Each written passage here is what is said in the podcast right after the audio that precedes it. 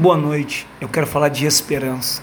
Em dias tão trabalhosos, onde muitos estão sem esperança. Eu quero falar que a nossa vida é como uma viagem.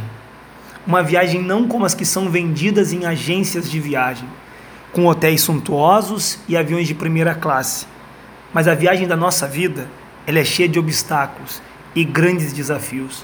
Mas Jesus vai estar conosco em todos eles. E para isso eu quero falar de um texto que se encontra em Marcos, capítulo 4, versículo 35 ao 41, que nos fala quando Jesus apazigua a tempestade.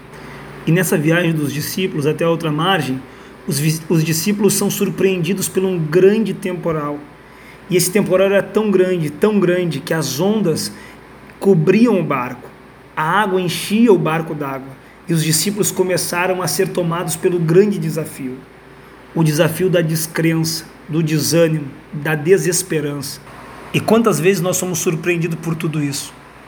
E tantas questões e perguntas vêm à nossa mente, como vieram a dos discípulos.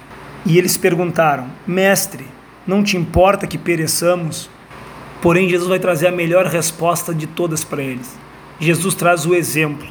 Enquanto o vento estava bravio e o mar furioso, ele diz para eles: Cala-te e aquieta-te.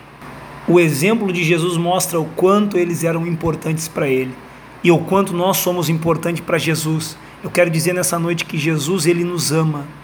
E como ele libertou os discípulos da desesperança, ele quer te libertar de toda desesperança, de todo desânimo, de todo pânico. E naquele mesmo momento que ele diz: "Cala-te, aquieta-te, vento", o vento se aquietou e houve uma grande bonança. Eu quero dizer para mim e para ti que Jesus ele é a solução como ele foi para os discípulos, ele é a solução para nós. Ele tem toda a solução, ele tem a resolução e ele é a resposta para os nossos problemas. Que Deus nos abençoe, em nome de Jesus. Amém.